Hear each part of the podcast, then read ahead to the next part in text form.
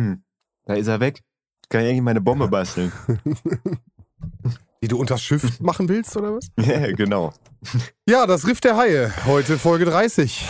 Götz. Ja, das Riff der Haie. Und ich habe die Kassette geliebt als Kind, wirklich. Ich habe sie rauf und runter gehört. Ich habe sie besessen, in, in echt, in Natura. Allerdings schon als ähm, rote oder, nee, schwarze, als schwarze Kassette. Ja, ich glaube, nee, als rote, als rote Kassette. Mhm. Schwarz war ja später, ne? Ja. Ja, ja, dann als rote Kassette. Oder, nein, nein, nein, es ist richtig nerdig jetzt, aber sie war weiß. Verdammt, so, genau. Meine, das Riff der Haie-Kassette war weiß. Ja, äh, meine Riff der Haie-Kassette, und ich zeige sie kurz in der Kamera, ist gelb Ja, In der also älter. in der roten Hülle. Mhm. Und äh, es ist eine von den wenigen Kassetten meiner Sammlung, die ich nicht selbst gekauft habe. Die hast du geschenkt gekriegt. Schlimmer. Du hast sie geklaut. Ja. also äh, unabsichtlich geklaut. Es ist ein, ein Leih, den ich damals gemacht habe. Und zwar war das äh, damals ein Nachbarsjunge und ich hatte die halt nicht. Und er hatte diese Folge und ich wollte die unbedingt hören. Und wir haben die damals äh, dann zusammen gehört. Und da meinte ich, ich finde die so gut, ob ich mir die mal leihen kann. Mhm. Und kurz danach ist meine Familie von dem Ort weggezogen und ich habe die Kassette einfach mitgenommen. Ja, ungefähr so ist auch das Flashnism-Album von den absoluten Beginnern, wie sie damals ja noch hießen, in meinen Besitz gekommen. Ja. Ja. Von daher, du, Ja. kann ich nichts für. Aber äh, sehr geile Folge. ähm, ja, werde ich vielleicht später noch was zu sagen. Aber Mhm. äh, was denkst du denn, wie sie unserem Roman gefallen? Ich habe ja letztes Mal schon sehr hochgestapelt, als ich meinte, die Folge ist in einer halben Stunde gefühlt äh, schon vorbei. Was meinst du, wie ist sie bei ihm angekommen? 42, 42 Minuten geht sie in Wirklichkeit. Vielleicht sage ich das noch da kurz dazu. Also ich finde, also alleine schon der Thematik wegen kann, kann Roman in der heutigen Zeit der Folge eigentlich keine schlechte Bewertung geben. Ähm, weil Die damit passt. würde ja äh, quasi Ja. der Umwelt ans Bein scheißen. Mhm. Nee, ich fand die Folge, als ich sie gehört habe, fand ich sie kurzweilig. Ich fand, also sie haben sehr viele Sachen aus dem Buch weggelassen, aber äh, sie haben es, ich finde, sie haben es perfekt gemacht. Also ich finde, ich habe keine Fragen, aber das liegt vielleicht auch daran, dass ich es als Kind immer sehr oft gehört habe und das halt so gewohnt ist. Ne? Mhm. Also ich so daran gewöhnt bin, dass die Folge halt ist, wie sie ist und dass ich sie gut finde. Ich bin gespannt, ob Roman da irgendwelche Rückfragen hat. Ja, aber ich glaube, ich glaube, er findet sie auch gut. Und was meinst du in Zahlen? Ja, wie gesagt, also ich finde, er ist es der Umwelt schuldig, dass das eine 375 wird. Also eine Überstandard. Weit über Standard. Mhm, mhm. Wäre sogar, wenn ich das jetzt ganz kurz überschlage, nee, wäre nicht Platz 1. Wäre, würde sich Platz 2 teilen, wenn ich das richtig sehe. Nee, also Platz 1 ist äh, uneinholbar äh, der Karpatenhund mit 391 hat Roman damals gegeben. 391 für der Karpatenhund, habe ich eine 367, Digi. Nee, die Karpatenhund hat er. Ich habe die Folge letztens noch mal gehört. Zum Einschlafen hat er tatsächlich eine 391 gegeben. Alles klar. Dann müssen wir das Mhm. an der Stelle auf jeden Fall nochmal korrigieren in meiner äh, imaginären Liste. Egal. Äh, okay, Da- 375. Ähm, ich stimme dem in allen Punkten zu. Es ist aktueller denn je. Es ist äh, wirklich super interessant. Ich gucke natürlich mit einer nostalgischen Brille. Bin auch echt gespannt, Mhm. was du nochmal hast als Zusätze aus dem Buch, die für mich eigentlich gar nicht existent sind. Deswegen richtig spannend. Ähm, Mhm. Und würde mich hier ich will natürlich mal über dich gehen ähm, oder unter dir sein, äh, um, um im Endeffekt so ein bisschen Spannung reinzubringen. Äh, ich, ich sage, es sind 380. Okay, Gut, okay. gut. Oh. Oh, ich glaube, da kommt er. Da kommt er. Psch, psch. Und so weiter und so. Hallo? Hallo. Hallo.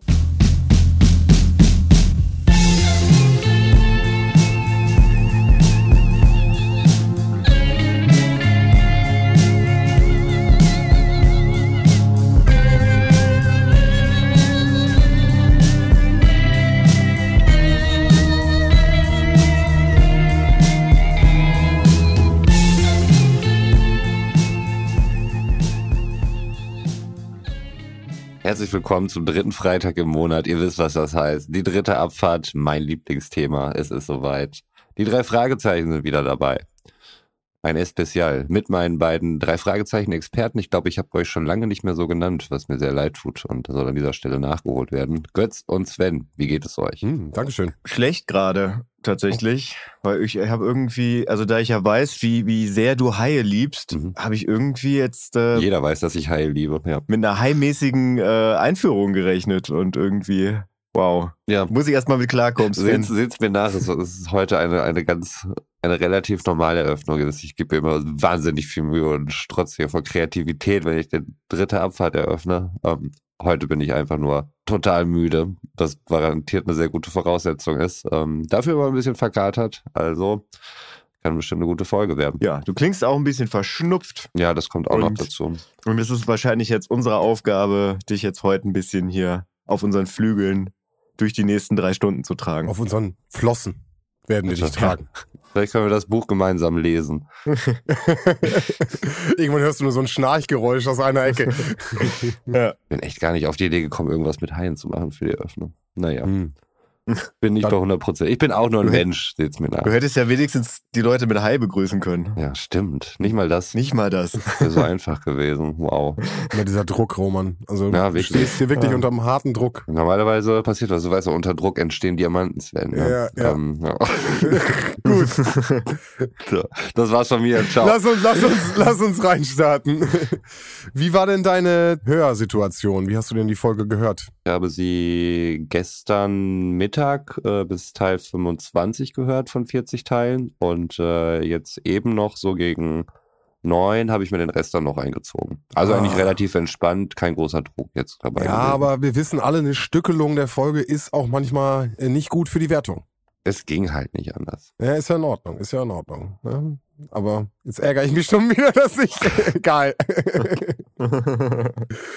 Äh, ja, und ansonsten, ich habe ja letztes Mal schon so ein bisschen Cliffhanger hochgehalten, äh, dass ich gesagt habe, dass die Folge äh, sehr schnelllebig ist und äh, in einer halben Stunde gefühlt äh, vorbei ist. Ja, das konnte ich jetzt nicht bestätigen. Also die Folge hat eine Laufzeit von 42 Minuten und zwei Sekunden, was äh, gut ist.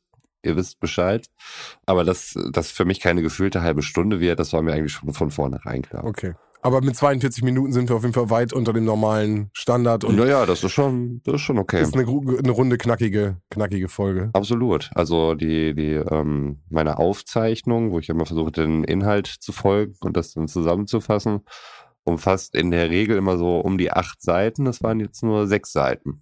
Mhm. Ob das gut oder schlecht ist, werden wir im Laufe dieser Sendung erfahren. Das heißt, entweder du hast die Hälfte wieder nicht mitgekriegt oder ähm, es war wirklich ein kurzes, knackiges Ding. Ich bin gespannt. Mhm, Ja, auf jeden ich auch. es ging um Haie? Eigentlich nicht. Ich weiß. Ich glaube tatsächlich, dass im Hörspiel kein einziger Hai auftaucht, oder? Aber es wird oft davon Mm, gesprochen. Es wurde ja an verschiedenen Stellen erwähnt. Also da muss wohl auch ein Hai aufgetaucht sein an einer Stelle auf jeden Fall, so gegen Ende. Genau, der taucht im Buch auf. Kleiner Cliffhanger. Oh. Okay, gut. Also auftauchen im Sinne von auftauchen oder Wortspiel, Wortspiel. erscheinen? Erscheinen. Okay. Ich würde sagen, für Mhm. jedes schlechte Wortspiel auch immer so 50 Cent in der Kasse für die nächste Ja. Pizza. Gut. Ja. Äh, dann lass uns doch mit den Hard Facts direkt weitermachen. Du sagtest gerade schon Mhm. 42 Minuten und wenige Sekunden. Äh, Genau. Laut Spotify äh, erschien die Folge am 20. Juni 1982. Das ist korrekt, in deutscher Ersterscheinung. Die Ersterscheinung in Amerika war 1979, am 12. Mhm. September. Wenn du gerade bei Spotify bist, wie sind da die Quoten aus? Die, die Zahlen, wie, was sagen die Zahlen? oh, warte, da muss ich einmal kurz hier in die App rein. Ich habe es heute über mein Handy gehört. Einen Moment. Ja, ich, ich, ich hab's griffbereit, ich sitze am Rechner. Ähm, Okay. Ist ähnliche Verteilung, wie wir sonst auch schon kennen. Äh, wir haben in der ersten Folge ja, 18 Millionen Klicks und darunter folgend 1,5 äh, im Durchschnitt. Abnehmend bis 1,4 bis zur letzten Folge 1,4 Millionen. Okay. Ist aber relativ hoch eigentlich. Also waren auch schon mal so um die äh, eine Million rum. Also 1,4. 18 Millionen die erste. Ja. Das ist schon außerordentlich viel. Ja. Ja, da, du, da bist du besser, Firmen, als ich. Nee, das ist schon, schon relativ hohe Klickzahlen auf jeden Fall. Okay. Intro, ähm, ja, dass das jetzt so dermaßen abweicht von den normalen oder von den weiteren Titeln, das ist schon ungewöhnlich. Ähm, warum auch immer. Kann sein, dass der Algorithmus besonders an dieser Folge immer hängt und der dann vielleicht einmal durchgespült wird. Aber ansonsten auch äh, doch relativ hohe Zahlen. Kann man Ja. schon festhalten. Auf jeden. Was übrigens sehr interessant ist, du hast ja gesagt, dass das äh, Hörspiel 1982 rausgekommen ist. Mhm. Das Buch zumindest auf Deutsch auch. Ah. Also das wurde im Original 1979 veröffentlicht unter dem Titel Alfred Hitchcock and the Three Investigators into the Secret of the Shark Reef, äh, quasi 1 zu 1 Übersetzung. Äh, ins Deutsche aber dann von Leonore Puschert übersetzt ähm, dann 1982. Mein Buch ist die fünfte Auflage aus dem Jahr 1987. Aber ich habe jetzt nicht irgendwo gelesen, dass sich inhaltlich irgendwas verändert hat. Wenn du gerade schon die Übersetzung von Leonore Puschert äh, ansprichst, möchte ich nochmal ganz speziell für diese Folge äh, den Autor nennen. Äh, Im Englischen ist es William Arden. Der wird später für mich nochmal interessant. Da würde ich nochmal einen Fact zu droppen. Also Deswegen auch sollte der hier auch nochmal genannt werden. Oh, da bringst du mich tatsächlich auf was. Also gerade auch in der Folge habe ich eine Theorie. Hm. Ja, aber. Später? Jetzt? Nee, nee, wenn wir, wenn wir Okay, gestartet gut. haben. Okay. Roman, du weißt, was zu tun ist. Ja. irrelevant, irrelevant. Wir raschen da jetzt irgendwie durch. Gut. Nein. Alles klar. Also, ich hätte noch einen Klappentext. do it. Ja. Äh, genau, ich checke auch wieder, ne? Ich check wieder gegen, was meine Kassette, meine alte gelbe Kassette zu deinem Klappentext sagt. Ach, übrigens, äh, wenn ich da richtig informiert bin, ist das die letzte Folge, die auch im Original, also äh, nicht als Repress, weil es mal irgendwann wieder modern wurde, ist das die letzte Folge, die auch auf Vinyl veröffentlicht wurde damals in den 80ern. Ah, Der Ameisenmensch wurde dann nur noch auf Kassette. Spoiler. Spoiler. Okay, gut. Der kommt einfach als nächstes. Ja, ja, genau. Ach so, wie, wo, wo sind wir eigentlich? Äh, einfach versetzt, ne? Also die 30. Folge in den Hörspielen, 29. Buchfolge in beiden Varianten, also sowohl die Originalbuchreihe als auch die deutsche Buchreihe. Deutsche Buchserie, Folge 29, genau. Originale Buchserie sind wir aber auch Folge 30. Da ist nämlich der äh, Ameisenmensch Folge 29 und deswegen ist bei der Originalbuchserie auch die 30 Riff der Haie. Mhm. In der deutschen Buchserie ist es aufgrund von Originalmusik unserer Folge letzte Woche Mhm. dann im Endeffekt die Folge 30. Äh, 29. Genau, Folge 29 und die Hörspiel Folge 30. Ja. Okay. Gut. Die drei Fragezeichen und das Riff der Haie.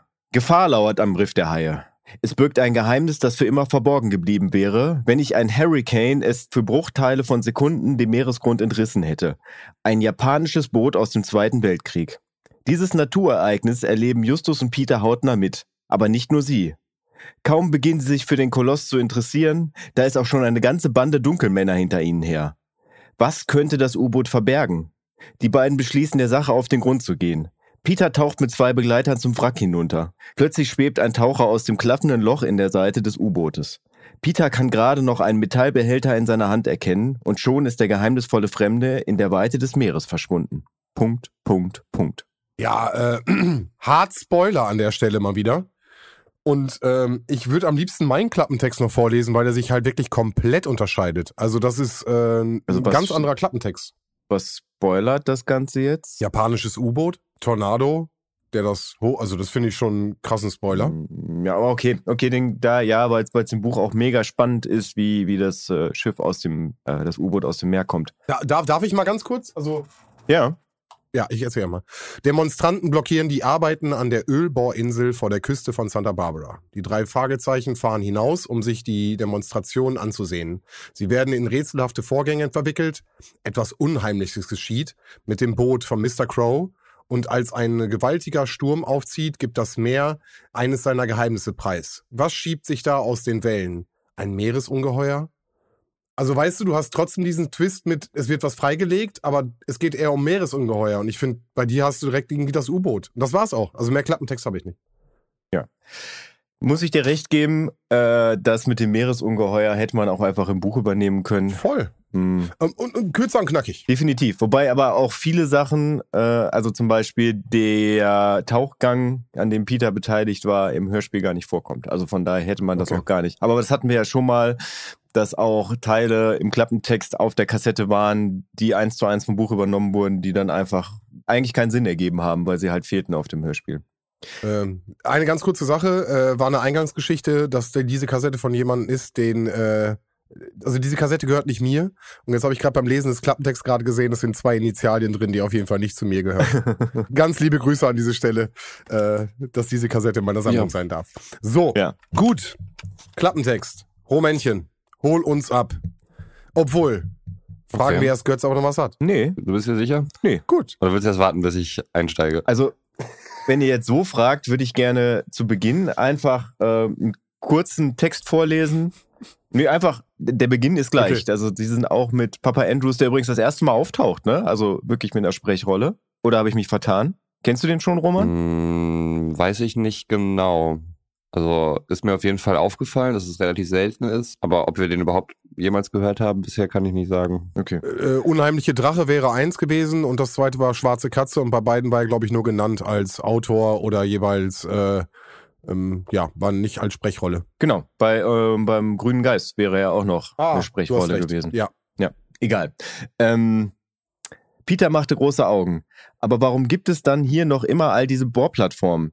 Müssen die nicht abgebaut werden? Das finden viele Leute, antwortete Mr. Andrews. Aber das ist keine so leichte Entscheidung, Peter. Unser Land braucht schließlich alles an verfügbarem Erdöl, damit Energieversorgung und Güterproduktion in Gang gehalten werden können. Aber wir müssen auch unsere Umwelt schützen. Und vielleicht ist das noch wichtiger als das Öl. Das fand ich einen starken Satz. Also gerade auch unter dem Aspekt, dass dieses Buch halt im Original von 1979 ist, in der Übersetzung halt von 82 und wir haben jetzt 30 Jahre später, 40 Jahre, 40 Jahre später. Mhm. Aktueller denn je, auf jeden. Ja. ja. Äh, und vielleicht an der Stelle nochmal ganz kurzer Random Fact. Das Ganze bezieht sich auf die Elwood-Ölfelder. Äh, ist ein Offshore-Ölfeld, die im Endeffekt vor äh, Santa Barbara liegen. Und die waren wohl auch großer Schauplatz in den ersten äh, Weltkriegen. Also auf das sie sich da beziehen, ist auch äh, nachvollziehbar im Internet. Ach, Jungs. Oh, ja, ich wollte auch gerade sagen. Oh, und es fällt dir auch gerade ein, ne? Ja, genau. Ey, wo wir gerade davon reden, von Facts. Jungs, wir müssen doch noch wieder was gut stellen. Wir haben doch eine Zuschrift bekommen. Oh, Roman, ich sehe dein Gesicht. Aber dann müssen wir jetzt ganz kurz durch.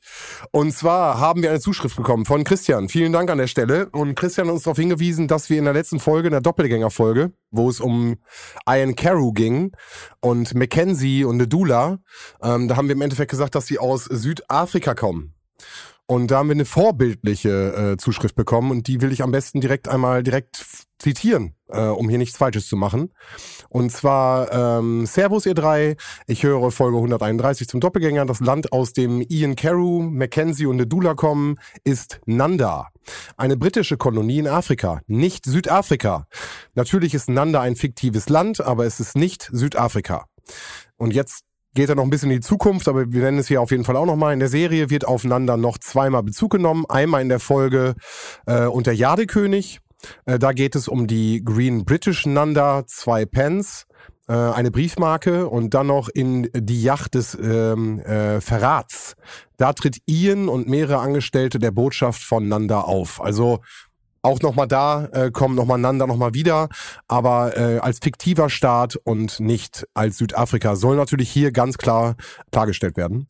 Äh, er nennt hier auch nochmal ein reales Vorbild von Nanda, äh, könnte Lesotho mit THO sein. Es ist vollständig von Südafrika umgeben und es ist erst seit 1966 unabhängig von UK. Ist hier, also, ne, ist hier ein Vorschlag, Lesotho könnte ein Vorbild für Nanda sein. Vielen, vielen Dank für deine Zuschrift. Äh, wie gesagt, echt, ich äh, bin echt überrascht, was da nochmal äh, für Infos kommen. Vielen Dank an dieser Stelle und soll auch auf jeden Fall richtig gestellt sein. Ja, wir müssen halt auch mal aufpassen, was wir so alles erzählen. Voll. Aber wir erzählen dann auch viel. Ja, gut, gut. Haben wir genug erzählt. Roman, Ja. the stage is yours. So, also. Wir starten an der Küste, ähm, eigentlich so, wie es Sven ja auch schon durch den Klappentext dargelegt hatte. Die Jungs sind da und äh, Bobs Vater dann eben.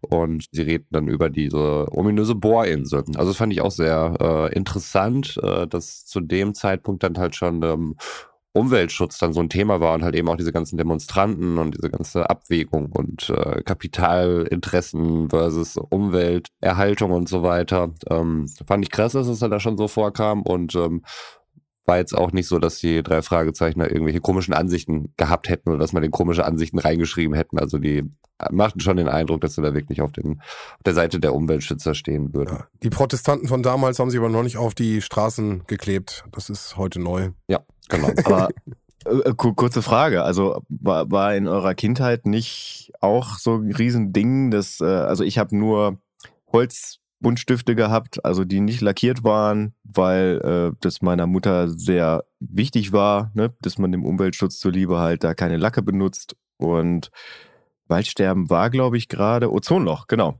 Hm. Ozonloch war gerade, äh, wo dann kein Haarspray mehr gekauft wurde. Das klingt auch so. Da war gerade Ozonloch.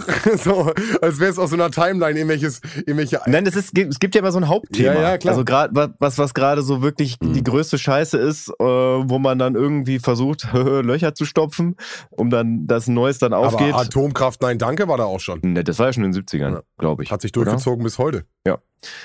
Aber ich kann mich noch an diese Pumpflaschen erinnern, wo FCKW verboten wurde Mhm. und wir dann quasi selber den Druck erstellen mussten, um dann äh, Haarspray zu benutzen. Ah, Okay. Könnt ihr euch nicht mehr erinnern? Nee, obwohl sehr viel Haarspray genutzt wurde in unserem Haushalt. Grüße gehen raus an meine Mutter. Äh, nee, aber nochmal, der, der Punkt, den du aufmachst, ist halt äh, super interessant, weil die Sachen, die jetzt im Endeffekt aktueller denn je sind, Hm. waren in meiner Kindheit schon Part. Also auch das Mülltrennen oder sei es hier, äh, bei uns war immer ein roter Punkt auf den Lichtschaltern, nur die sollten wir anmachen, äh, um den, äh, den Raum zu beleuchten, halt, halt irgendwie energiesparend. Also da Mhm. waren schon viele Sachen, und du sagst gerade Ozonloch, also es waren schon viele Sachen, die da ähm, schon genannt worden sind, die heute aktueller denn je sind, um das äh, 1,5 Ziel überhaupt noch irgendwie einzuhalten. Ja, ich kann mich noch an eine Logo-Folge erinnern beim ZDF, wo darauf hingewiesen wurde, dass wenn man einen Raum verlässt, dass man halt auch als Kind das Licht ausmachen soll. Ja. Und das war in der Schule auch immer wieder Thema. Aber egal, ja, das war, ich fand, das war äh, in meiner Kindheit schon immer Thema und bin deswegen, war deswegen jetzt auch nicht irgendwie äh, überrascht, dass das Thema halt auch in so einem Hörspiel benutzt wurde. Ich fand's aber gut, das ist mir jetzt auch wieder aufgefallen, dass, wie du ja schon sagtest, dass die drei Fragezeichen da keinen Scheiß erzählt haben Hm. ähm, und die Ansichten auch durchaus heute noch vertretbar sind. Ich kann mich dann noch an Folge drei, glaube ich, von Benjamin Blümchen erinnern. Hm, Kampf dem Lärm, wo äh, er dann einen Sitzstreik macht und vorschlägt und auch durchsetzt, dass äh, das Neustädter Moor trockengelegt wird, um eine Umgehungsstraße durch das Moor zu legen, damit er vor seinem äh, Zoo keine Lärmbelästigung mehr hat. Mhm. Das wäre etwas, was heute, glaube ich, äh, nicht mehr so gemacht wird. Leg das Moor trocken! Meine Mutter liebt die Folge, deswegen habe ich ihr die mal irgendwann zusammen mit einem Kinderkassettenrekorder zu Weihnachten geschenkt, weil die diesen Fakt immer so witzig findet. Hm. Deswegen kann ich mich auch noch dran erinnern. Ja, gut. So, also die Demonstranten möchten die Fertigstellung der Bohrinsel verhindern. Bobs Vater ist wohl ähm, Journalist. Ich dachte immer, das wäre Tierfilm oder war das Peters Vater? Hier ist Peters. Vater. Na, okay. Da passt das ja alles. Ähm, Den haben wir auch schon kennengelernt äh, in der Geisterinsel. Stell dir vor, die hätten voll das Plothole an der Stelle so und du hättest es einfach direkt aufgedeckt so. ja. das wäre merkwürdig gewesen. Ja. Witzig auch. Wir möchten da Mr. Crow zu interviewen, oder der Vater möchte gerne ihn interviewen. Er ist so eine Art Anführer dort, beziehungsweise der Sprecher dieser ganzen Bewegung und äh, es ist ein Interview mit ihm geplant. Ist John Crow, aber auch äh, Schriftsteller. Und ähm, die Jungs kennen irgendwie alle Bücher von dem. Also der scheint auch irgendwelche Detektivgeschichten oder sowas zu schreiben. Ja, weil das Ding ist an der Stelle, das Pseudonym John Crow ist im Endeffekt vom Autor, den ich am Anfang genannt Mhm. habe, von William Arden, ein Pseudonym. Ah, okay. Und er hat, er hat sich an dieser Stelle selbst in dieses, äh, in dieses Mhm. Buch hineingeschrieben. Und deswegen äh, fand ich es witzig, ihn am Anfang nochmal ganz kurz zu nennen, äh, weil er im Endeffekt Kriminalromane geschrieben hat für die drei Fragezeichen. Es sind nicht viele, will ich jetzt auch nicht aufzählen, aber ein paar hat er geschrieben. Und äh, ich glaube, in, insgesamt waren es 30. Und hat sich dann im Endeffekt als Fan der drei Fragezeichen dann sozusagen geoutet in seinem eigenen Buch, was ich ganz witzig Mhm. finde. Das stimmt. Also mit dem Hintergrund ist es äh, tatsächlich ganz witzig. Genau, also, deswegen dachte ich, ich nenne das nochmal. Also Mhm. sein Pseudonym John Crow hat er da andere Romane drunter geschrieben. Der William Arden. Okay. Peter ist da auch richtig äh, verlegt, als er dann sagt, dass er die drei Fragezeichen kennt. Und so, oh, die kennen uns. War schon Mhm. ganz, ganz niedlich irgendwie. Vor allem, dass er dann halt auch die, die äh, Karte einfordert für sein Ja, privates. genau, aktiv. Äh, hat Museum. er nach der Karte Ja. dann auch gefragt. Ja. Ja. Ist auch der einzigste Moment, wo die drei Fragezeichen ihre Karte zeigen können. Von daher äh, auch ganz smooth. Ja. Aber ja. Ich habe da mich mal gefragt, also ich höre ja mit Leidenschaft den Bobcast und da hat äh, Andreas Fröhlich mal die Theorie aufgestellt, dass Robert Arthur ähm, Bob quasi nach sich selbst gezeichnet hat, weil Bob ja auch die Kurzform von Robert ist, beziehungsweise Bob Andrews ja auch Robert heißt. Dann habe ich mich gefragt, ob äh, William Arden, der, glaube ich, damals beim Unheimlichen Drachen auch Bobs Vater eingeführt hat, ich glaube, das war auch William Arden, der heißt ja Bill. Ob äh, William Arden da prinzipiell auch so sich selber schon mal äh, quasi in die Geschichte reingeschrieben hat. Also ob er das nicht nur bei dem Autor John Crow gemacht hat, sondern halt auch schon bei Bobs Vater. Aber William Arden ist Dennis Linz. Wie Dennis Linz. Äh, William Arden ähm, ist ein Pseudonym für Dennis Linz. Also das ist gar nicht sein richtiger Name. Nein, deswegen. Also, William Ardem ist ein Pseudonym für die drei Fragezeichen, aber sein Originalname ist Dennis Linz, geboren 15. Januar 24, gestorben 19. August 2005. Ja, aber das äh, entkräftet ja nicht meine Theorie. Na gut, wegen dem Namen dachte ich jetzt. Wenn er als William Arden für die drei Fragezeichen geschrieben hat und äh, Robert Arthur halt mit Bob sich selbst reingeschrieben hat, kann es ja sein, Okay. dass er dann halt Bobs Vater reingeschrieben hat. Okay, ich dachte, du meinst jetzt wegen dem Namen nochmal. Okay, alles klar. Das war nur eine Theorie, Okay. die ich in den Raum werfen wollte und vielleicht kann die ja jemand bestätigen. Alles klar. Jetzt, wo wir Rückmeldungen bekommen, nutze ich die Bühne hier. Okay. Und so wie Bobs Vater aufgetaucht ist, ist er auch schon wieder weg. Zumindest im Hörspiel. Das stimmt. War kein, kein langer Auftritt. Ähm, musste dann ja auch irgendwie wieder zurück und so. Nee, er nicht. Die, die Windrose musste zurück. Er bleibt ja bei der Ölplattform. Ja, genau. Richtig. Naja, auf jeden Fall sagte John Crow, dass er einen Fall für die drei Fragezeichen auch hat, ähm, was äh, natürlich ausflippen vor Begeisterung. Und dort wird dann auch Captain Jason eingeführt, dem wohl die Windrose gehört. Zumindest habe ich mir das so notiert oder er fährt sie Mhm. auf jeden Fall. Aber das ist Ja. eben dieses Schiff. Und das Problem ist wohl, dass der Tank der Windrose zu schnell leer geht. Eigentlich müsste er für zwölf Stunden reichen, reicht aber immer nur so von zehn bis elf Stunden. Und äh, irgendwas scheint dort nicht zu stimmen. Ähm, und die drei Fragezeichen sind eben dazu angehalten, herauszufinden, was da eben nicht stimmt. Weil die Theorien, die der John Crow dort aufgestellt hat, die sind bisher alle nicht zutreffend, weil immer am gleichen, äh, der gleiche Sprit genutzt wird, an der gleichen äh, Tankstelle, die gleiche Strecke gefahren wird und so weiter. Man kann sich nicht erklären, warum das so ist. Ja, hast, was mir mal im Buch aufgefallen ist, was mir im Hörspiel nie so klar war, kommt für dich, der das jetzt ja zum ersten Mal gehört hat, so rüber, dass die vom Festland von Santa Barbara zur Ölplattform mh, so eine Zwei-Stunden-Strecke zurücklegen müssen? Mm, Also schon irgendwie scheint schon weit zu sein. Also gerade wenn, wenn da jetzt auch konkret diese zwölf Stunden Zeiträume dann Okay. eben auch genannt werden. Ja, cool. Ja, also für, ich bin ja da immer mit so ein bisschen mit diesem nostalgischen Blick und das hatte ich halt früher, ging das für mich immer alles so schnell, weil Mhm. wegen Zwischenmusik, ne, Mhm. dachte ich mir ja, wie, wie nimmt das jemand wahr, der das halt zum ersten Mal gehört hat? Jetzt Und- war ich im Buch halt da auch ein bisschen überrascht von wurde. Und auch die Strecken finde ich manchmal schwierig. Bin ich auch gespannt, wie du das sagst. Äh, wann fährt sie von Festland zur Ölplattform und von der Ölplattform zu Dingens? Also das war irgendwann auch schwierig für, für mich als äh, Kind, Jugendlicher nachzuvollziehen. Wo sind wir denn jetzt eigentlich gerade? ja, und die Windrose muss halt jetzt wieder zurückfahren, weil sie ansonsten halt äh, sprittechnisch nicht mehr ankommt und abgeschleppt werden muss. Es kommt eine Zwischenmusik und sie legen an. Ja, sind wieder zurück im Hafen. Dort ist ein Mann mit einem gelben Hut, der von Demonstranten beschimpft wird. Mr. McRuder. Mhm. Mhm. Mr. Ja. McGruder, ja. Ähm, Also McGruder mit G sozusagen. ah, okay, das war mir nicht klar. Ich hatte hier manchmal Truder, McDruder, dann McGruder. Das ist das alte Bruce Springsteen-Problem, dass ich früher als Kind auch immer dachte, dass er Bruce Springsteen heißt, also Mhm. BB. Ah, okay. Gruder, Gruder. Du nennst das so das alte Bruce Springsteen-Problem, als wenn das irgendwie ein total gesellschaftliches Phänomen gewesen Für wäre. mich ist das ein gesellschaftliches Phänomen gewesen, mindblowing. Wie der Barbara Streisand-Effekt. Kein Problem. Barbara Streisand, ja. Ja. Mr. Gruder scheißt auf jeden Fall auf die Umwelt und äh, er möchte Öl fordern. Äh, fördern, nicht fordern. Aber er fordert es auch und fördert es und äh, es ist halt wichtig für die Wirtschaft. Ähm, also der perfekte Antagonist auf jeden Fall. Mhm. Ähm, es war da wohl eine, eine Art Waffenruhe vereinbart, also äh, zwischen den Demonstranten und äh, den Ölförderern. Ähm, es hieß dann irgendwie, dass die Demonstranten keinerlei Sabotage oder sonst irgendwas daran vornehmen. Und im Gegenzug dieser Ölkonzern oder diese äh, Firma dann eben nicht weiterbaut an dieser Bohrinsel und beispielsweise als nächster Schritt sollten irgendwelche Rohre dorthin gebracht und verlegt werden oder so. Und äh, das sollte erstmal noch nicht passieren. Aber dieser Waffenruhe wurde dann einseitig aufgekündigt äh, von der Ölfirma. Ja, beziehungsweise es wurde dann ja auch von den äh, Brüder Connor befeuert. Äh, ja, genau. Ja. Gucke ich hier noch gerade genau. Mr. Henry ist wohl der Vorsitzende der Ölgesellschaft und Henley. Henley. Bei mir Ja. steht Henry. Nennen wir ihn Henry. Es ist okay. Das ist okay. Ich hab's gelesen deswegen, Ja. aber man kann es ja so verstehen, gerade wenn auch so viele Asiaten davor kommen. Ja.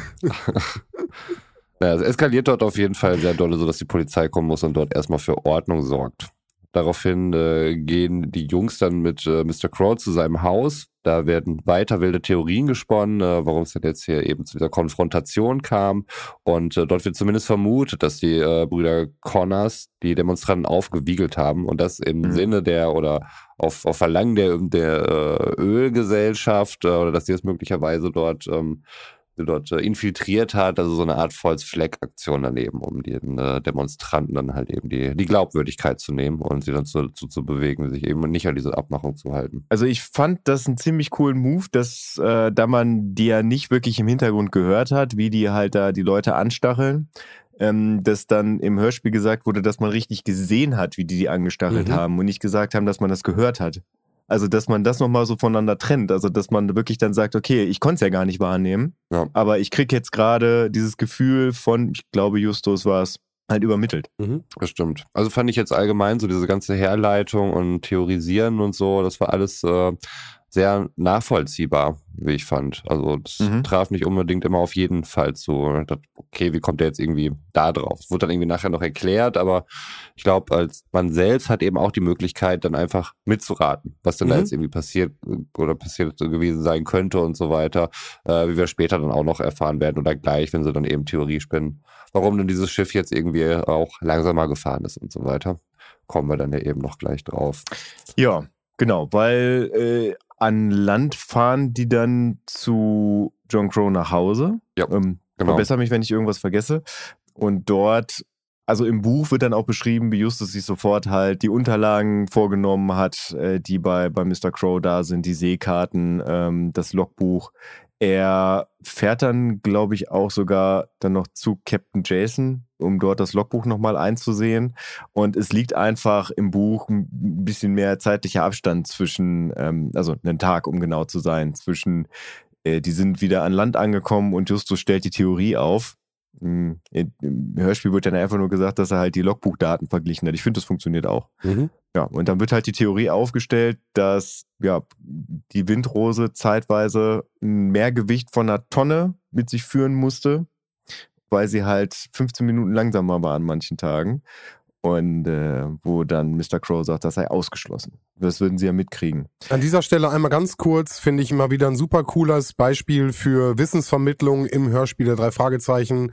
Äh, Widerstände unter Wasser und ne, wie, wie viel das ausrechnen. Du brauchst länger, weil du Sachen auf dir drauf hast und so. Also ich finde, das ist äh, echt richtig cool.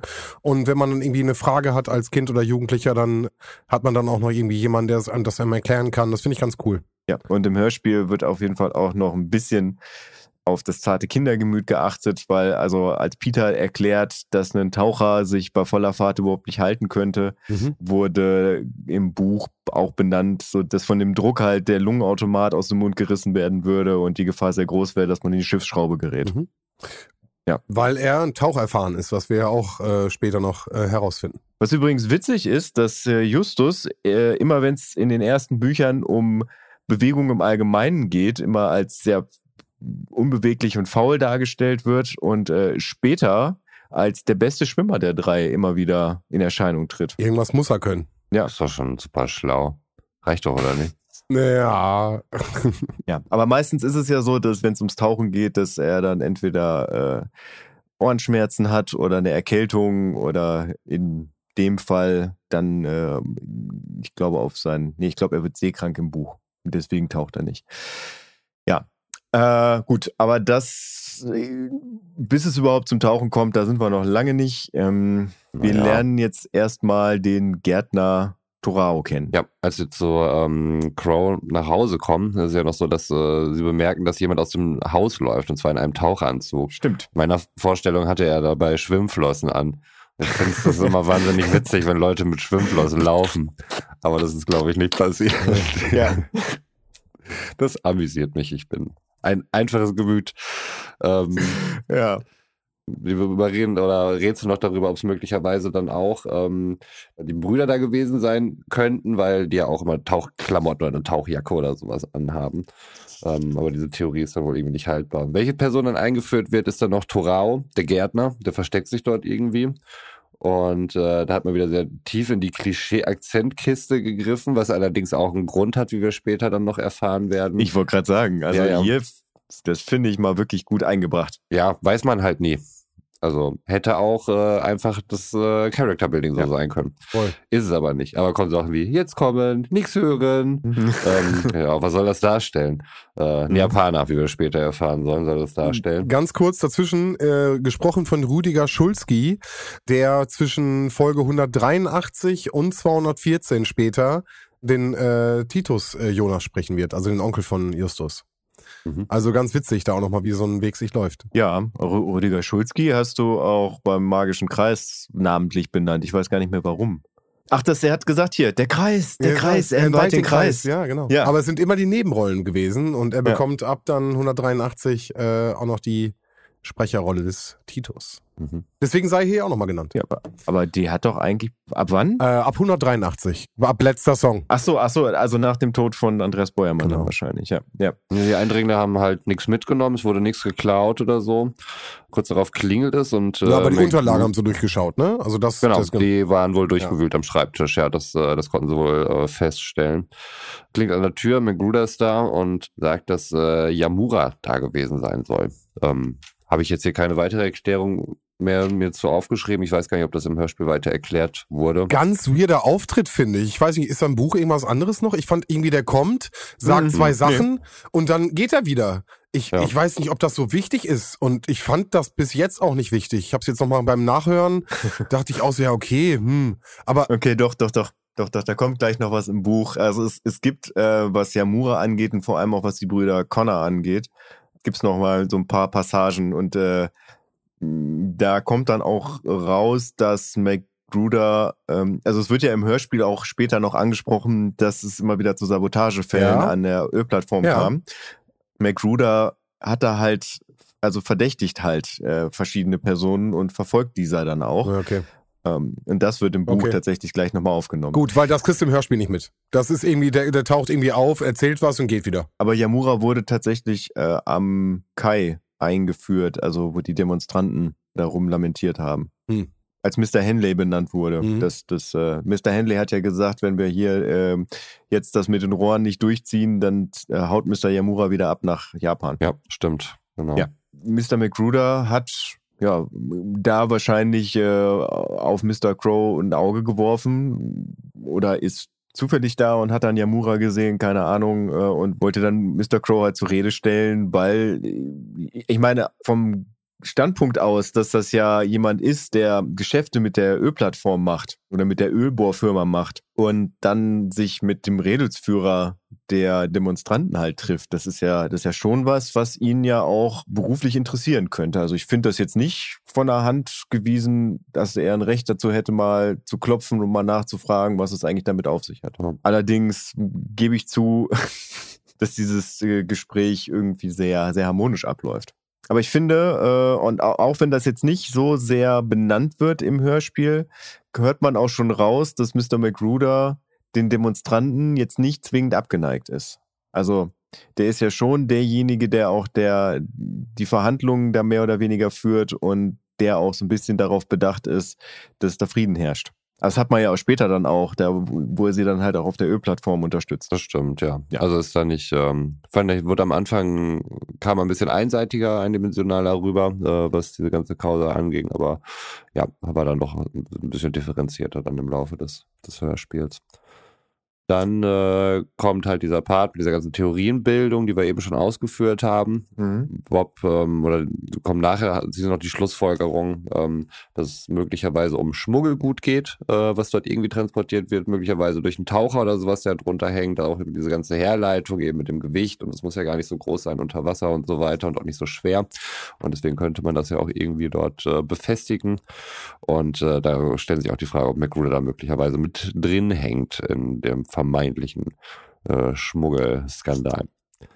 Geht jetzt aber dann erstmal wieder zurück zum Hafen.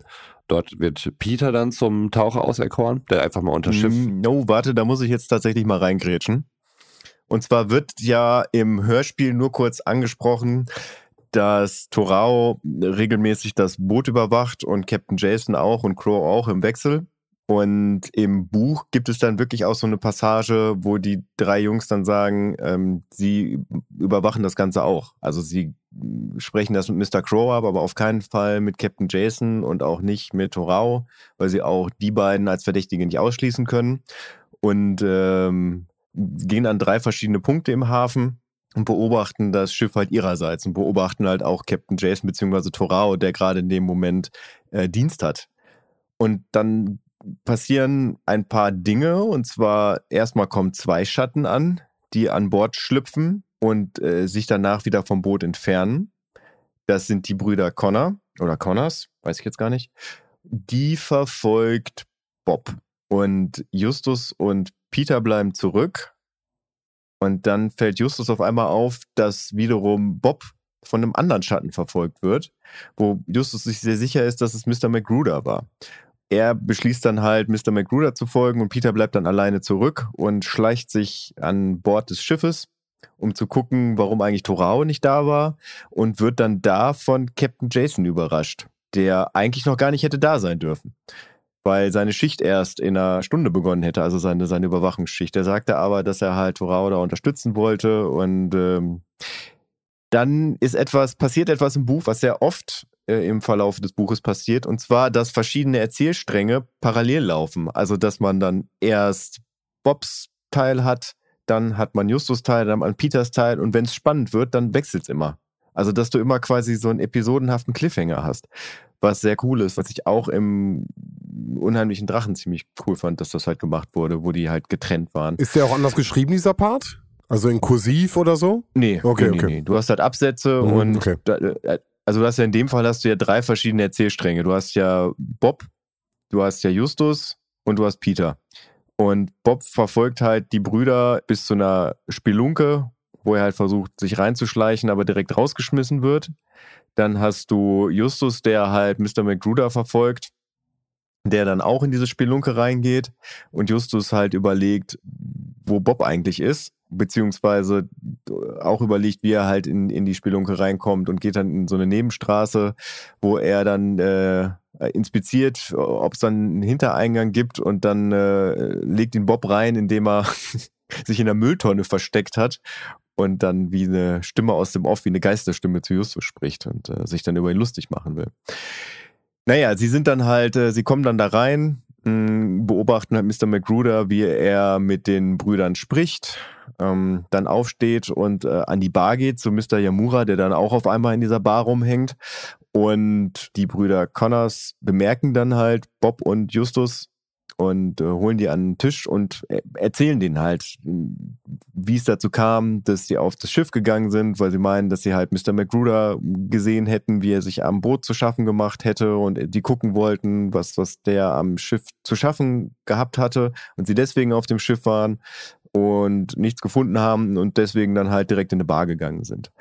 Ja, also so, äh, also man hat im Prinzip diese Erzählstränge wo sich dann halt Mr. McGruder so als Hauptverdächtiger rausschält, was ja im Prinzip eine Nebelkerze ist, weil also der hat ja im Hörspiel relativ wenig Anteil, beziehungsweise es wird relativ schnell klar, dass er eigentlich der Gute ist.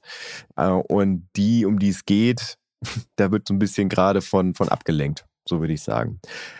Das wird ja im Hörspiel quasi nur, also dieser Teil, der fehlt zwar, aber der wird beschrieben. Also es wird ja gesagt, dass es passiert, dass halt das Ganze überwacht wird.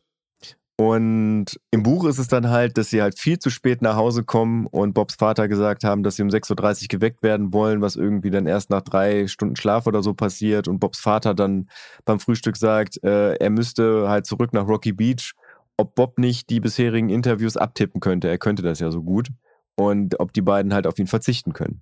Das ist dann der Punkt, der im Hörspiel einfach nur benannt wird, dass Bob was zu tun hatte und deswegen an Land bleiben musste. Und Peter würde jetzt rein theoretisch als Taucher gucken, was unterm Boot ist, wenn nicht das passieren würde. Zwei Fragen an Roman. Yeah, Roman ist schon so gehypt und jetzt geht's direkt weiter. Yeah. ja, haben wir letztes Mal gar nicht gemacht. Also ich meine, es, man konnte ja auch keine, also ich hatte auch keine Fragen zur Originalmusik. Allerdings hätte ich ja einfach random irgendwelche wählen können. Aber gut, aber gut, diesmal wieder. Und zwar zwei Fragen aus dem Dezember. Und zwar fangen wir an mit dem 12.12. .12. Und Wahrscheinlich wirst du rausfinden, aus welcher Folge es ist, aber es ist eine Lügendetektorfrage. Das heißt, das, was ich dir jetzt gleich vorlese, ist an bestimmten Stellen oder an einer Stelle nicht wahr. Das kleine Unterwasserfahrzeug des unbekannten Trittbrettfahrers, das er mit Magnetkraft an den Rumpf der Windrose hängt, nennt man auch Haijäger. Ähm, Schwierige Frage, finde ich. Haijäger, ja. Es ist ja auch irgendwie so ein Unterwasserfahrzeug. Hat man es Haijäger genannt oder hatte das einen anderen Namen? Aber es klebte, glaube ich, nicht am Heck des äh, Schiffs, oder? Rumpf, habe ich gesagt. Rumpf oder am Rumpf, ja. Ist das deine Antwort? Ja. Das kleine U-Boot heißt Haifänger. Ja, Der Fänger. deswegen, ich finde es echt schwer und du warst auf der er- äh, richtigen Fährte beim ersten Bauchgefühl. Das erste Bauchgefühl, Roman. Es ist meistens das Ja. erste Bauchgefühl. Ja. Äh, ich finde, dass Captain Jason das halt so krass betont. äh, Es hat sich wirklich in mir eingebrannt. Also als ich das wieder gehört habe, habe ich dieses Den Haifänger. Den Haifänger, genau. Ich bin mir ziemlich sicher, ich habe das jetzt nicht gecheckt, dass das derselbe Sprecher ist wie bei der Masters of the Universe Reihe von Europa, der den Man at Arms da spricht. Mhm. Deswegen ist das auch eine Stimme, die mich halt in meiner Kindheit krass begleitet hat. Ja. Zur zweiten Frage. Aus dem Bereich Tonspuren. Du hast das schon einmal gehört, dann ordne das Zitat dem passenden Fall und der richtigen Person zu. Deine detektivischen Fähigkeiten sind gefragt. Ah, gute Nacht. Ein goldenes Auto? Das muss sehr schön sein. Ich wünsche sehr, es zu sehen. Oh, das kriegst du hin. Ah, das war nicht August. Wong. Mhm. Ich habe jetzt irgendwie die ganze Zeit an den Holländer von Austin Powers gedacht, wo du das gerade so vorgelesen hast. Irgendwie, es hat für mich diese leichten Vibes. Komme ich aber nicht drauf. Es war Carlos. Mhm. Ja, Wong, sage ich ja. August, Wong, Carlos. Aber Carlos, aus welcher Folge? das weiß ich nicht. Das weiß niemand. Da lege ich mich fest. Ja, okay, super Papagei. Aber ja, Ja. lass uns Das war weitermachen. die erste Folge, oder nicht? Ja, das ist richtig. Ja. Das ist super lange her. Du hast sehr viel Spaß an Carlos gehabt, deswegen habe ich ein bisschen gehofft, dass du da Ja, das vielleicht. ist ja jetzt 30 Monate her. Ne? Ja, das stimmt. Äh, ich habe mal nebenbei geguckt äh, und versucht herauszufinden, die deutsche Synchrostimme von Man at Arms war Herbert Tenigkeit, wenn ich das richtig sehe. Und das wird jetzt nicht passen mit äh, Henry Kielmann. Also nicht in der Fernsehserie, ne? Sind das nicht dieselben Sprecher gewesen? Nein, das sind auch völlig kommen verschiedene Geschichten. Die haben nichts miteinander zu Ah, tun. okay, Überhaupt das konnte ich nicht. in der Zeit jetzt nicht rausfinden, aber gut. Ich dachte, ich könnte den Fact direkt aufklären. Nee, die Hörspielreihe haben, haben komplett andere Skripte als die Fernsehserie. Gut, alles klar. Okay, Dann bleibt es in diesem Orbit. Die heißen sogar teilweise anders, die Figuren. gut. Wir sind zurück im Hafen. Peter taucht da runter, weil Peter wohl ein guter Taucher ist. Sagt er auch, er einen Taucherschein hat. Hm, ja. Und äh, findet aber dort nichts. Justus denkt, dass äh, das möglicherweise halt nicht dauerhaft dort irgendwas befestigt wurde. Deswegen wollen sie dem vermeintlichen Übeltäter dort eine Falle stellen am nächsten Tag. Und so ist es dann auch der nächste Morgen nach einer kurzen Übergangsmusik. Bis auf Bob sind alle anderen bei der Windrose und die Demonstranten bereiten dort aktuell etwas vor. Peter versteckt sich auf der Windrose, glaube ich, dann erstmal. Soll ja nicht so zu sehen sein, dass da irgendwie so ein Dude mit, mit Taucherklamotten dann irgendwie unterwegs ist. Und äh, da fahren sie dann erstmal mit dem Boot ein bisschen raus ins Hafenbecken. Als sie dann dort im, im Hafenbecken so ein bisschen angekommen sind, äh, soll Peter dann mal gucken gehen, ob da irgendwas los ist. Da finde ich an der Stelle das Sounddesign ganz gelungen, muss ich sagen. Also es ist wirklich sehr atmosphärisch, klingt wirklich sehr windig und wellig und richtig äh, unangenehm, Mhm. als wenn man da jetzt gerade nicht irgendwie ins Wasser möchte. Also ich finde, das haben sie wirklich gut transportiert. Mhm. Schön. Ähm, Peter findet aber nichts da unten. Crow muss dann leider zurück. Der Polizist Max Berg ruft, äh, nehme ich an. Ich weiß gar nicht, wie die da kommuniziert haben, ehrlich gesagt. Er ruft rüber. Ach so, ähm, ja, in meiner Vorstellung war mir nicht ganz klar, wie weit die jetzt da irgendwie weg sind. Äh, oder war jetzt äh, Max Berg auf irgendeinem Boot oder was? Äh, auf einem anderen Boot? Oder? Nee, nee, genau. Du hast den Hafen hier im Endeffekt, was so ein gerader Steg ist. Und dann willst du aus diesem Hafenbecken raus und hast du rechts und links ja immer noch diese, diese, weiß ich nicht, Einzäunung vom Ganzen, Mhm. wo du kurz bevor du in das offene Meer reinstichst. Und ich habe mir so vorgestellt, dass er halt immer so rechts, links so, sozusagen, da läuft jemand am Steg noch sozusagen mit. Und äh, an der Stelle sind sie halt noch getaucht, um zu gucken, ob sich jemand angehakt hat nach dem Start. Aber es war noch sozusagen nah genug am Hafen, dass jemand äh, rufen konnte. Ich fand, das Mhm. Rufen hörst du auch. Ja. Ja, finde ich auch. Ich finde, man, man kriegt es mit. Das fand ich am Anfang ein bisschen schwach, wo die halt übergesetzt haben, also äh, die drei Fragezeichen auf die Windrose rübergegangen sind. Hätte man das genauso machen können, finde ich. Das war irgendwie so ein bisschen da hätte ich ein bisschen mehr Tiefe jetzt, also als Erwachsener, wo ich es jetzt gehört habe, hätte ich ein bisschen mehr Tiefe erwartet von Mr. Crow und, und den drei Fragezeichen, dass man sich halt da irgendwie so ein bisschen näher kommt, bevor man dann halt rübergeht auf die Windrose. Aber gut, das ist jetzt. Und Kommissar Berg, Wolfgang Träger, ne? Nur ganz kurz. Ich habe es übrigens gecheckt, es ist Karl Walter Dies. Also Man at Arms in der Europa-Hörspielreihe ist tatsächlich Captain Jason. Ah, krass. Habe ich mich nicht geirrt. Finde ich gut. Finde ich gut. Ja, die Jungs fahren mit Captain Jason weiter. Das Boot wird äh, wieder abgebremst durch irgendwas. Und ich frage mich, was ist denn jetzt ein Boot los? Äh, wird dann aber irgendwann auch wieder schneller. Und an der Stelle kommt eben der sogenannte Haifänger ins Spiel. Hast du dir auch Haifänger aufgeschrieben? Ich habe auch Haifänger ja, aufgeschrieben. ärgerlich. Das wäre doch. Ja. Ja. Ja. Ich hätte einfach eine Seite Ja, weiterblättern müssen. Dann hätte ich die Lösung gehabt. Hm. Ja, ist ja kurz zu sehen, aber ist dann auch sehr schnell wieder weg, das Ding. Ja. Wir haben dann einen kleinen Szenenwechsel. Äh, es geht zu Bob und Crow, die treffen sich und äh, hoffen auf Funkspruch. Ach so, genau, dass da halt die Lösung dann halt Mhm. eben kommt. Und äh, Bob sagt dann, äh, er ist sehr gespannt, ob sie was gefunden haben. Crow sagte, dass sie das gleich rausfinden werden und äh, er jetzt äh, mal still sein soll. Und das fand ich irgendwie ganz schön gemein, weil Bob irgendwie der Typ ist, der, glaube ich, den geringsten Sprechanteil da in dieser ganzen Folge hat. Dann wird er da, ich fand relativ harsch von Crow da irgendwie angegangen, weil er mal einfach was gesagt hat, um die Story ein bisschen weiter voranzutreiben. Rauer Seeton, du. Irgendwie witzig. Habe ich eigentlich schon mal erzählt, warum Andreas Fröhlich Bob ist? Ja. Habe ich, Roman? Ja, Ja, okay. Als wir über den Bobcast gesprochen haben, hast du das, glaube ich, gesagt. Äh, als er Okay. da, dass er im Ja. Endeffekt nicht so gut sprechen konnte, deswegen die Sache Genau. mit dem weniger Sprechanteil bekommen hat. Ich war mir jetzt nicht sicher, weil du hast ja den Bobcast auch gehört, ob Roman das wusste. ich habe bisher noch nicht gehört im Bobcast, aber wir hatten irgendwie drüber gesprochen. Aber wusstest du's? Ich habe das natürlich längst wieder vergessen. Oh Mann, Roman. Wir werden irgendwann konfrontiert mit Fragen aus diesem Format. Glaub mir. Ja. Da müsst ihr einspringen. Na super. Das ist ja wohl klar, dass ich hier nichts beantworten kann. Darum hast du das Buch.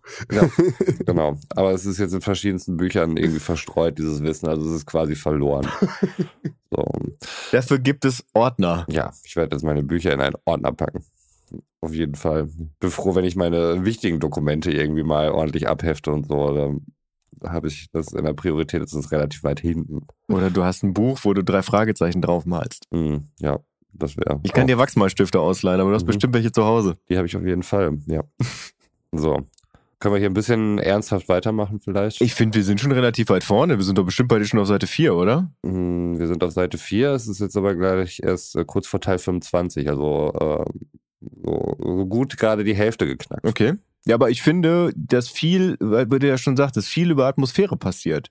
Dass ähm, hinten raus storymäßig gar nicht mehr so viel geht, also zumindest im Hörspiel, aber äh, die, die Atmosphäre halt sehr viel Raum einnimmt. Und das finde ich, also gerade, ich habe das heute gehört, als ich durch die Stadt gelaufen bin und als dieser Blitz kam, wo das äh, schon im Klappentext ja gespoilerte U-Boot auftaucht, ich war voll drin, wirklich. Also wie du das jetzt gerade auch beschrieben hast, ich finde, da ist das Sounddesign richtig gut. Ja, das stimmt. Ja. Also ich finde auch so diese ganze Meersituation und so weiter und das ist irgendwie alles so raus und so, das wurde echt ganz Mhm. gut transportiert.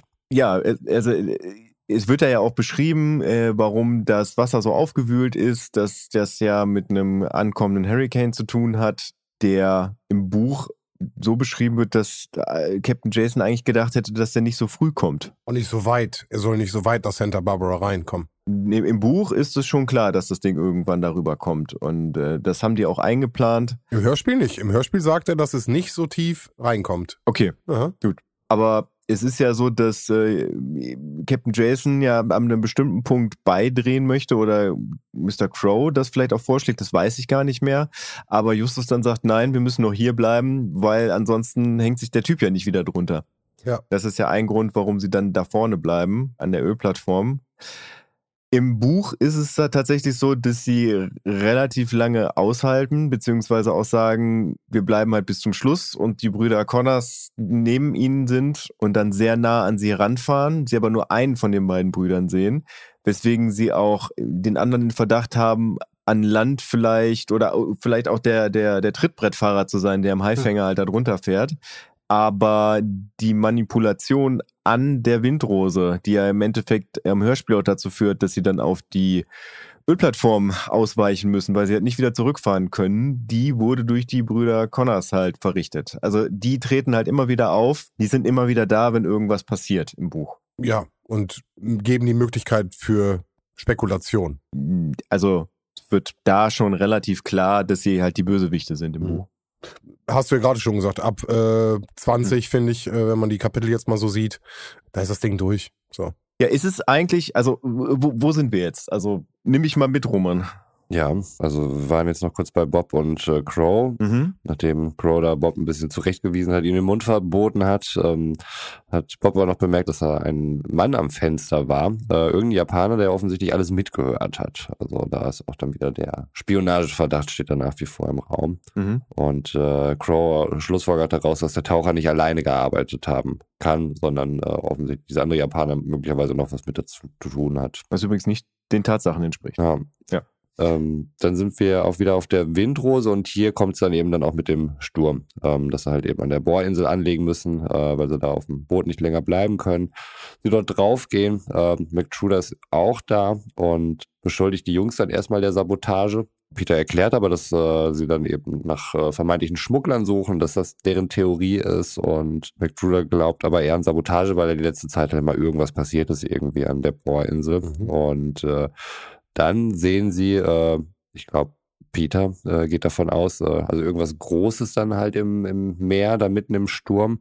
Peter geht von einem riesen Meerungeheuer aus, was sich dann aber nachher als ein altes, verrostetes U-Boot äh, darstellt. Und ähm, das war auch der Punkt, den Sven ja auch schon anfangs äh, dann als Spoiler empfunden hat. Also zumindest, wenn man es aufs Hörspiel bezieht, äh, gehe ich da mit. Da finde ich, da war der Klappentext dann halt auch bei, bei Sven anders gelöst. Ähm, beim Buch sagtest du ja schon, Götz, ist es eigentlich nicht so, dass es so viel vorwegnimmt oder so. Ähm, oder was war da dein Doch. Argument? Doch, doch. Ich fand diesen Teil halt sehr spannend, weil die nicht einfach an Bord gegangen sind, beziehungsweise an die Ölplattform, sondern sie wurden sehr lange da halt äh, mit der Pistole bedroht, bis dann halt gecheckt wurde, dass wirklich die Windrose kaputt ist und dass die Jungs beziehungsweise Captain Jason da nichts für können, also dass die nicht die Saboteure sind.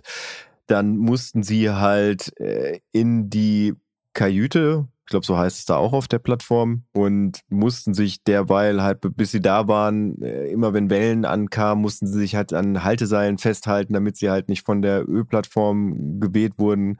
Mm, So, man hat diesen Wind, dieses Unwetter da richtig schön beschrieben gekriegt, wie es dann halt geblitzt hat und ähm, wie dann auf einmal halt dieses Ungetüm aus dem Meer auftaucht. Und es braucht mehrere Blitze im Buch, bis sie dann gecheckt haben, was es ist.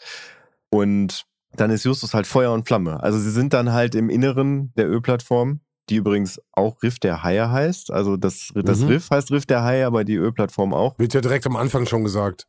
Und da nehmen sie dann äh, Funkkontakt auf. Ich glaube, im Hörspiel bittet Justus auch Bob darum, dass er recherchieren könnte oder sie reden darüber, dass Bob ja recherchieren kann. Ich fasse es da mal wirklich ganz kurz. Also Bob äh, geht halt nach einem Frühstück mit Mr. Crow in, ähm, weil auch da liegt halt eine, eine Nacht zwischen, wo halt wirklich Funkstille ist, bi- bis sie dann bei der Ölplattform landen, bis dann halt äh, Mr. Crow und Bob wirklich wissen, okay, denen ist nichts passiert, die leben noch, ist alles gut.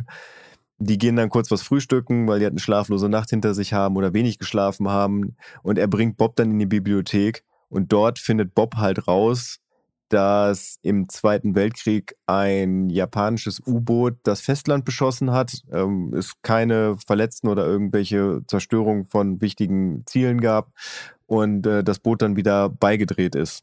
Mm, Da gab es wohl einen Zeitungsartikel, das wird dann ja auch äh, später benannt, dass es halt auch bis nach Tokio vorgedrungen ist, aber wegen zu geringer Relevanz halt das Ganze noch nicht untersucht wurde. Und als Bob das halt rausgefunden hat, kommt plötzlich einer von den Connors an und äh, geleitet ihn dann mit gezückter Waffe aus der Bibliothek raus und sie fahren zurück zu Mr. Crow, wo halt schon Mr. Yamura wartet mit dem anderen, oder sind beide, ich glaube nur Mr. Yamura hat äh, Mr. Crow überwältigt, genau, die dann halt als Geiseln genommen werden und immer wenn sich Justus meldet, sagt Mr. Yamura, was Justus gesagt werden darf an Informationen Weil er dann sich denkt, Mensch, äh, wenn Justus jetzt das U-Boot halt untersucht, dann muss ich das ja nicht mehr machen. Also kann ich das quasi zu meinen Gunsten ausnutzen. Und Bob antwortet sehr, sehr kurz, sehr kurz angebunden, auch was seine Recherchen angeht, sagt er, nee, ich habe nichts gefunden und äh, versucht dann halt über diese, diese kurz angebundenen Antworten, die normalerweise nicht seine Art sind, Justus halt einen Hinweis zu geben. Justus ist halt auch ein bisschen skeptisch, denkt sich aber nichts bei, weil Peter ihn halt auch beschwichtigt, dass er da nicht so viel reininterpretieren soll. Bla bla bla. Auf jeden Fall gibt es da halt diese Geiselnahme und als dann klar war, was in dem U-Boot gefunden wurde, werden Bob und Mr. Crow gefesselt und geknebelt und später von Max Berg, der da auch nochmal auftritt, äh, wieder befreit.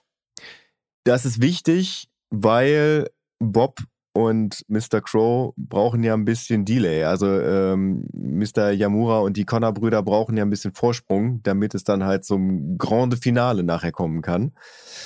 Ja, aber in, in dem Fall ist es dann so, dass nachdem äh, sich alles so ein bisschen wieder beruhigt hat, der Hurricane vorbei war, sie halt dann äh, tauchen. Und zwar nicht wie im Hörspiel nur Taucher der Ölplattform, sondern Peter ist auch dabei. Oder ist das im Hörspiel auch und wird einfach nur nicht benannt? Es wird nicht explizit genannt, ja. Nicht, dass ich wüsste. Also es ging Okay. eigentlich immer um andere Taucher, ne? Genau, Peter ist nämlich dabei. Der ist, äh, sie fahren zu dritt raus. Captain Jason ist auch noch dabei. Also Captain Jason passt auf das Boot auf und Peter, Mr. McGruder und jemand, der glaube ich Samuels heißt, unwichtig, irrelevant, Entschuldigung.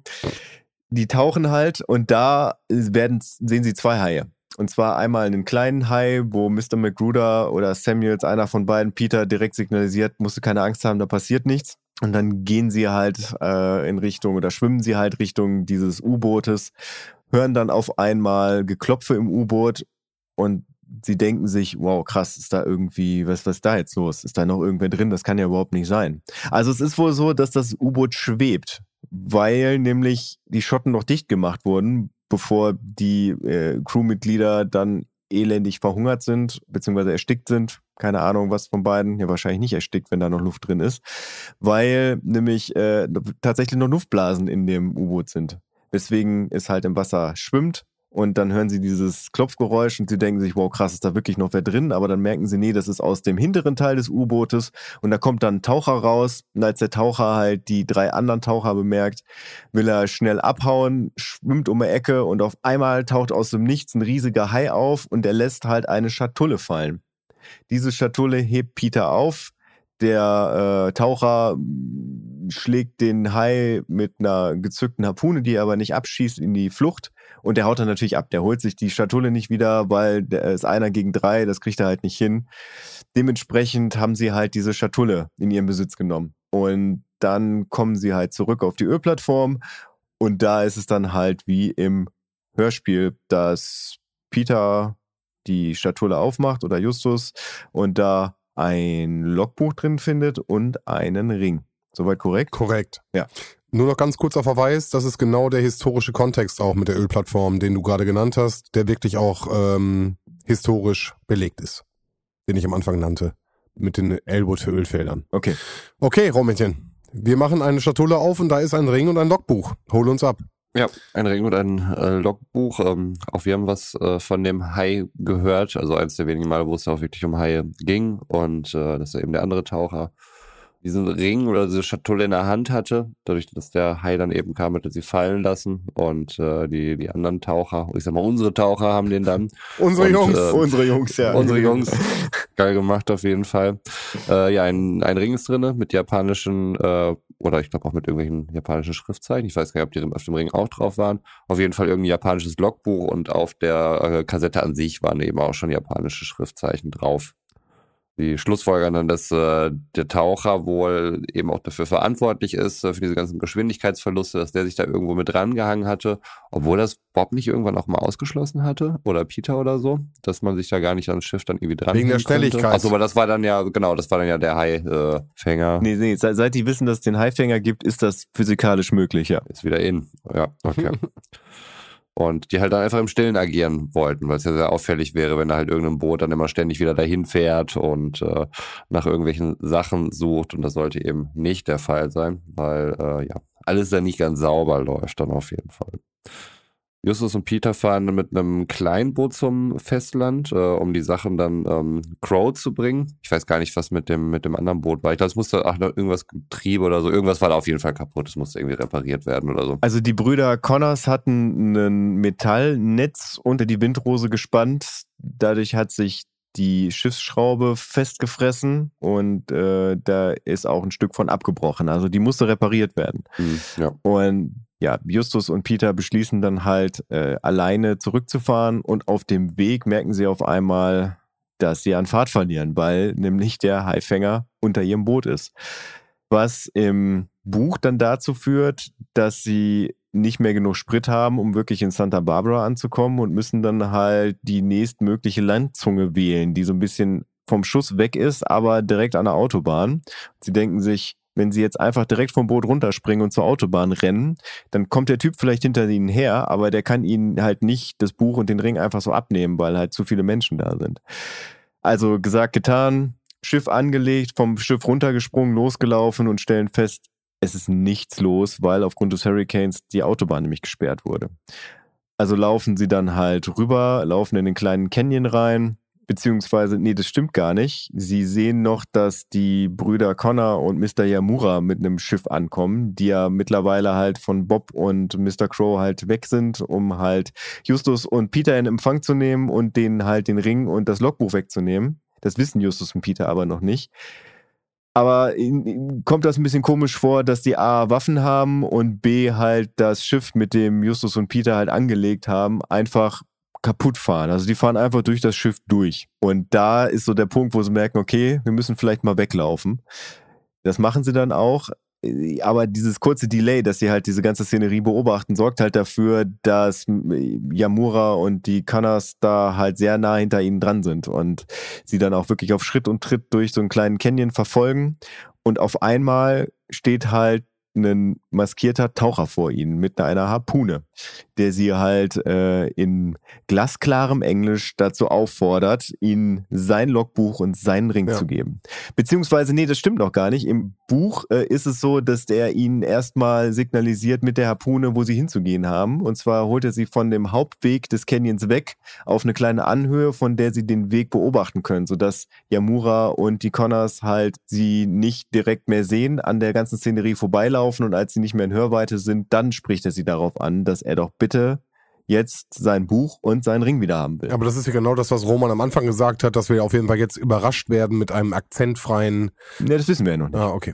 Also Justus weiß es, Peter weiß es noch nicht. Okay. Peter sagt, wir nehmen Sie doch die Maske ab und Justus sagt, das muss er gar Mhm. nicht machen. Das macht er im Buch auch. Ich weiß, wer das ist. Mhm. Torau. Der Gärtner war's.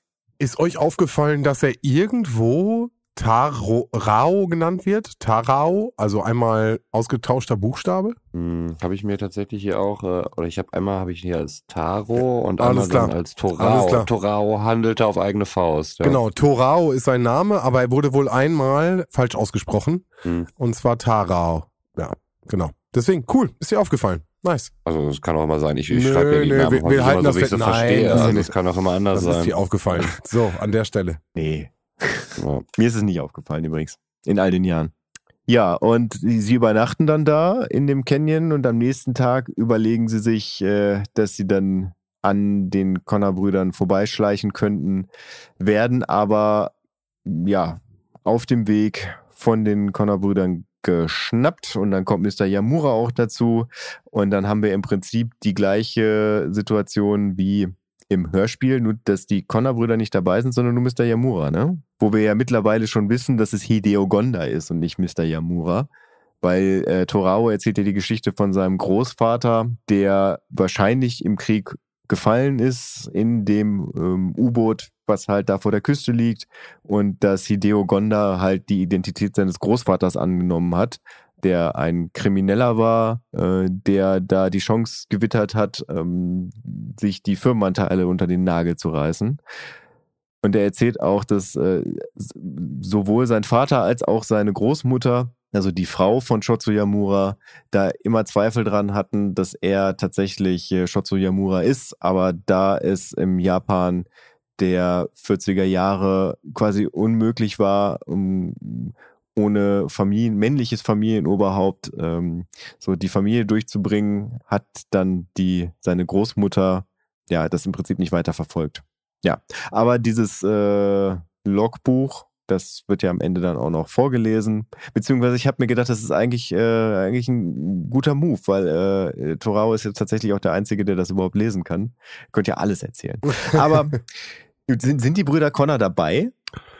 Äh, nee, die waren irgendwie, irgendwie waren es woanders. Bei Crow oder sowas. Also, Also das heißt, dass da jetzt nur Yamura mit der mit gezogener Pistole auftaucht im Hörspiel. Mhm. Genau. ja, Okay. genau. Ja.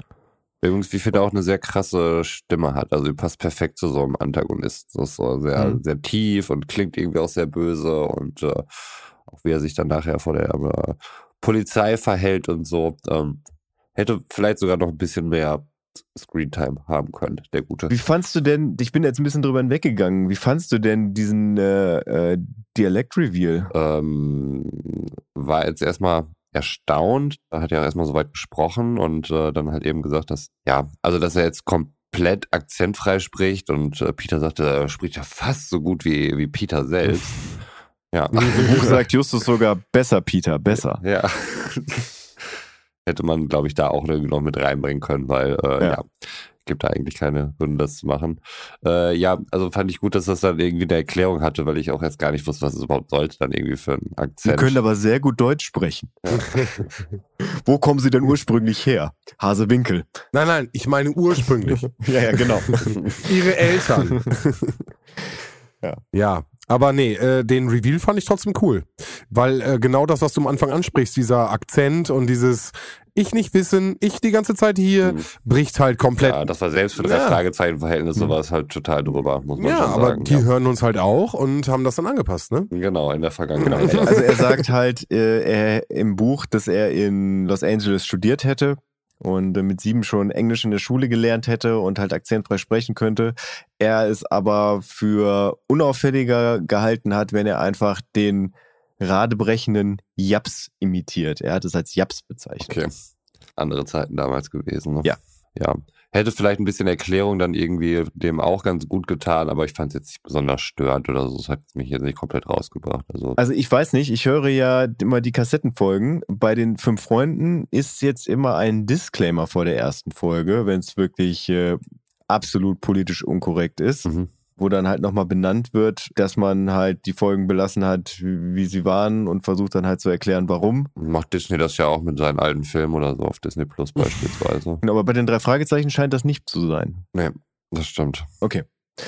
Jo, und dann kommt äh, ein 500 IQ-Move vom B.O.B. Ja, Vom guten B.O.B. Mhm. Genau. Äh, und zwar äh, sagt Justus dann zu dem Bösewichten, dass er den Ring versteckt habe und äh, bringt sie dann so zu einer, wo, wo so Feuer oder sonst irgendwas sehen, In die Richtung, in die Richtung. in die Richtung. Ach so, vielleicht zur Erklärung. Im Buch ist es so, dass äh, die Brüder Connor und äh, Yamura an zwei verschiedenen Stellen ein Feuer entzünden, um Justus und Peter und halt auch Torao ein bisschen in die Irre zu führen, dass sie nicht wissen, wo, in welche Richtung sie abhauen sollen.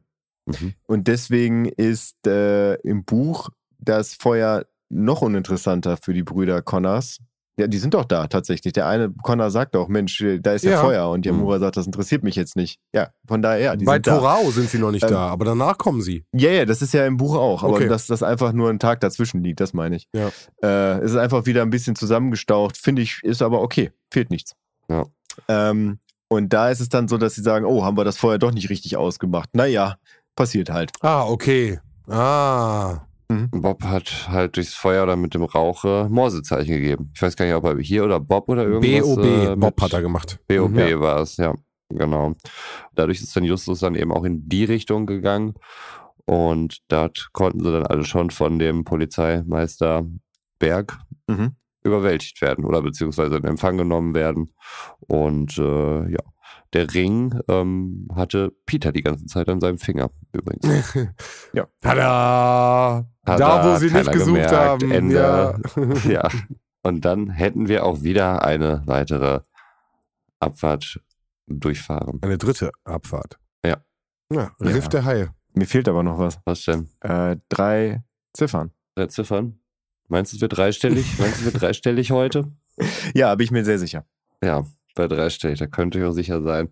Ihr habt vermutlich schon gehört, ich habe wenig an der Folge auszusetzen gehabt. Ähm, wir hatten eine kurze Laufzeit. Ich finde, die Geschichte war für drei Fragezeichen-Verhältnisse, das muss immer mit dazugeführt werden, relativ spannend und nachvollziehbar erzählt.